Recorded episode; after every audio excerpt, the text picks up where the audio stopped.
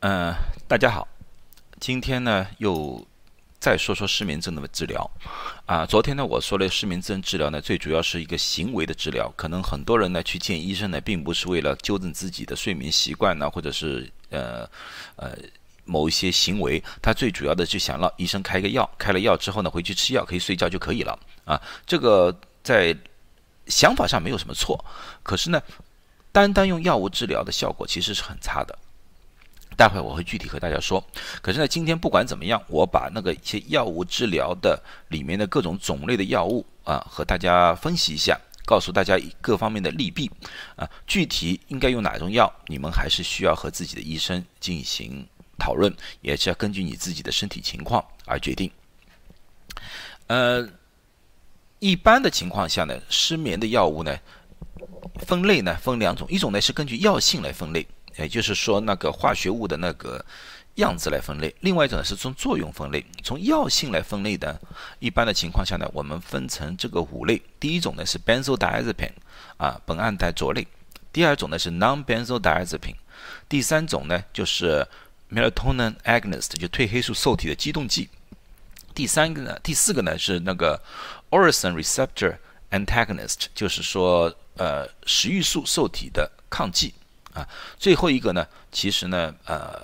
并不是专门是为安眠用的，叫抗忧郁剂的一种药物。当然了，还有一些其他的，就像啊，褪黑素本身它有自己一个一个归类吧，自己的归类。这是从药性上面来分类的。第二种的分类方法呢，是从作用上分类。作用上分类一种呢，因为我上一几集就说了，一般的失眠的人呢，有两种症状，一种呢是无法入睡，就是在床上翻来覆去几个小时都无法入睡；另外一种呢，就是说。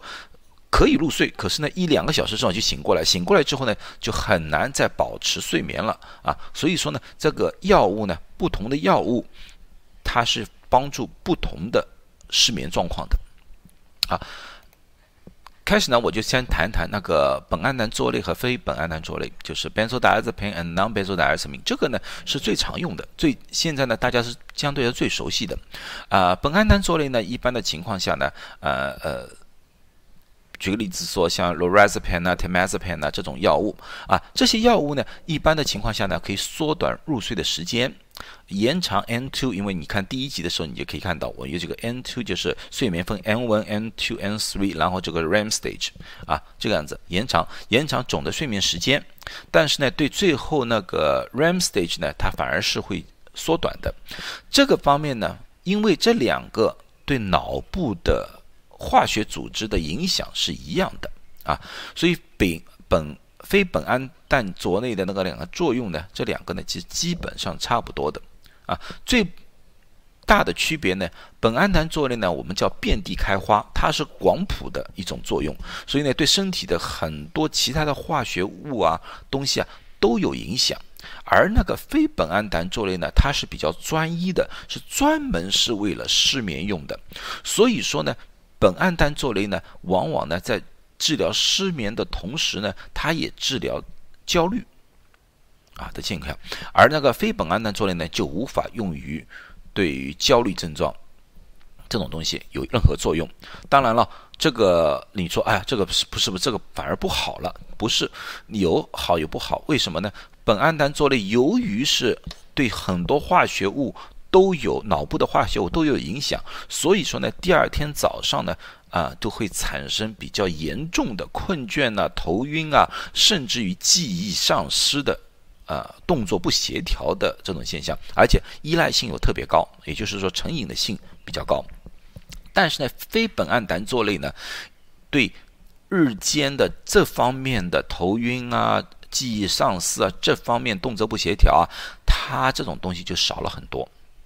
所以说呢，这个药呢，非苯胺氮最最早的时候是那个 Zolpidem，最主要出来 Zolpidem，那时候是美国为空军准备的，因为空军那时候要出勤呢，就是他们醒过来就马上上飞机，马上要发动。如果说当时如果用了呃苯胺氮唑类呢，这些飞行员呢就往往无法协调，无法飞开飞机了。所以呢，当时情况下呢，他们生产这类药物呢，最主要是为美国空军而准备的。啊，当然了，后来也发现这类药物呢，副作用还是会有，只是呢比这个呢轻了好多。因为当时的情况下，只有这两种类型的失眠药在市场上面，啊，市场上面，所以说呢，这两个更有各有利弊啊。这个另外一个呢，不好的呢，非苯胺胆唑类呢，它的作用时间就比较短，一般的情况下只有三四个小时。所以说呢 z o p i d a n 啊，呃，唑比谈呢，后来呢就产生了一种叫做缓释剂。什么叫缓释剂呢？就是这个药吃到肚子里面之后呢，它不是马上把药物全部发。放射出来，然后只是呢一点一点一点放射，这样子的话呢，就可以帮助病人呢一直处于一种睡眠状态啊。所以说呢，如果有些人吃了唑比坦有效，可以帮你入睡，可是呢，如果两三点钟又醒过来了，呃，又睡不着了，那么呢，你可以和医生谈谈看，是不是可以用唑比坦的缓释剂对你来说可以有帮助。可是总的来说呢，这两类药物呢，都是相对来说是帮助人。入睡，缩短入睡时间，啊，对于保持睡眠的作用并不是这么大，啊，那么接下去谈谈呢是褪黑素和褪黑素受体的激动素。褪黑素呢，这个呢是个非处方药，就是医生不用开处方，你在药房里面就可以买了。褪黑素呢，这个是本人类的本来的松果体里面呢就自然产生的一种激素，所有的哺乳类动物基本上都一样。当呢这个夜幕降临的时候，就外面变黑的时候，人体呢就自然的就会产生褪黑素，而促进人进入睡眠，啊，所以说呢，它也是一种帮助人入睡，但是不能帮助人保持睡眠的这类的东西，啊，所以说褪黑素呢，现在医学界呢，我们只建议有两种人用，一种人呢是谁呢？就是说。倒时差的，举个例子说，你从飞机从中国飞来美国，你要倒时差，你吃这个很好，因为呢，它可以把你身体里面，因为那个时候松果体的那个这个激素啊分泌的比较少，可是呢，如果你服用下去之后呢，你可以帮你这个激素进行这种调节。另外一种呢，就是上夜班的人啊，比较适合于用这个褪黑素。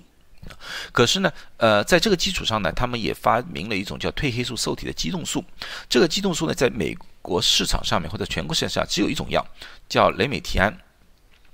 呃 r o s a r a n 这个药物呢，是主要是和褪黑素的那个受体紧密的结合，它紧密的结合的程度呢，比褪黑素本身都好啊。所以说呢，这个呢非常容易帮助人入睡。而且呢，因为它是直接刺激于褪黑素的那个受体，所以说呢，副作用也比较小。像刚才那个呃，benzodiazepine 那些药物呢，那个副作用像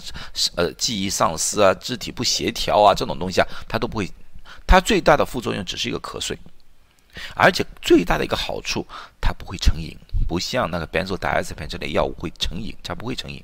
所以说呢，在所有的失眠药里面，这个应该是唯一一个不是管制的，不是抽 DEA 管制的一个药物，因为它不上不上瘾啊啊！非管制药并不是说非处方药，非管制药也是处方药，只是它不需要呃向 DEA 报备啊，是这个一个意思的一种药物。好，呃。另外一种呢，也是一种新药，这种一新药呢也是很新，只有一种药在这个市面上面，它是呢叫食欲素受体的抗剂，啊，食欲素这个东西呢也是大脑里面调节清醒和睡眠的一种物质，啊，它呢就是 s o v e r a x o n 呢 b i l s o m r a 呢这个药物呢就是专门抵抗这个激素的，使人呢进入睡眠，这个药物呢。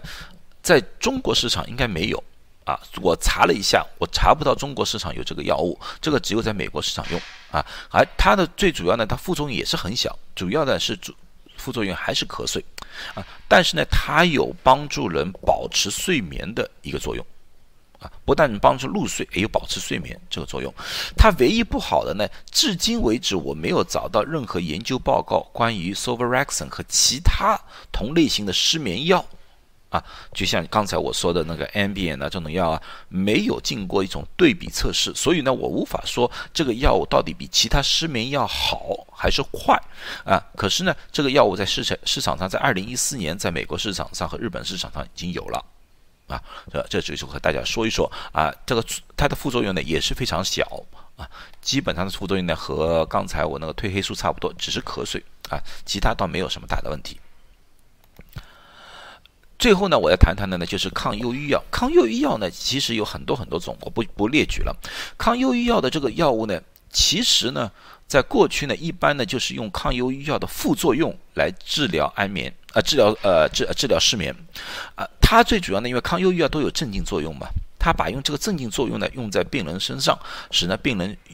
镇定下来，然后呢进入入睡，它也是帮助病人入睡的啊。可是呢，由于它是抗忧郁药，所以呢，它的副作用啊，对抗忧郁药的副作用啊，呃，人的行动迟缓啊，呃，思考能力不行啊，这方面都有可能，都有可能出现。所以说呢，一般的情况下，我们不是会建议的。在所有的抗忧郁药里面，只有一种药叫多塞平 （Dosepin），是唯一一个 FDA 批准的专门治疗失眠的抗忧郁药。所以说呢，我一般的时候呢，呃。除非有些病人已经有忧郁症了，所以呢，我们一般不会开这类药物让病人进行呃治疗失眠的。好，另外呢，还有一些其他的一些药物，其他药物呢都效果都并不是很明显，所以呢，我就不一一列举了啊。我我觉得呢，我基本上呢这方面呢，把市场上所有的药物呢，我都给大家归类一下类，跟跟大家谈了一下哦。最主要那个那个多司品呢，这个药物呢，最好的一个。作用为什么那时候批准它呢？因为这个药物呢可以帮助人保持睡眠。所以说，如果你是很容易进入睡睡眠，可是两三点钟一直会醒的话，吃多少瓶的作用相对来说就好好多，好好多。好了，不管用什么药啊，都是药物来的。这些药物大家也看到了，都有或多或少有很大的副作用。所以说呢，你一定要和你的医生。进行商讨，所以讲我所有的这些药物都没有给大家剂量啊，这就就这个道理。因为呢，我并不是你的医生，我无法告诉你你应该用什么剂量，你应该吃多少，或者说应该什么时间吃，你应该和你的医生去啊商量一下啊，看一看哪个比较适合你。另外呢，所有的安眠药啊或者失眠的药。或多或少，除了一两种之外，或多或少都有成瘾的成分。一般的情况下呢，失眠药呢，我们只建议吃一小段时间。当你的行为全部改正过来之后，你应该摆脱这类药物。所以，任何一个失眠患者，最主要的是药物和行为疗法相结合。有个报告已经研究过，单单用安眠药。效果最多最多保持三个月了，三个月之后，你的药效基本上就慢慢慢慢慢慢没有了，或者或者说你要加到很高很高的剂量才有相类似的效果。但是如果你把忧郁呃那个安眠药和行为疗法相结合的话，一般六个月之后，百分之八十四的患者。基本上在睡眠上面有很大的提高，所以这两者一定要相结合才有效。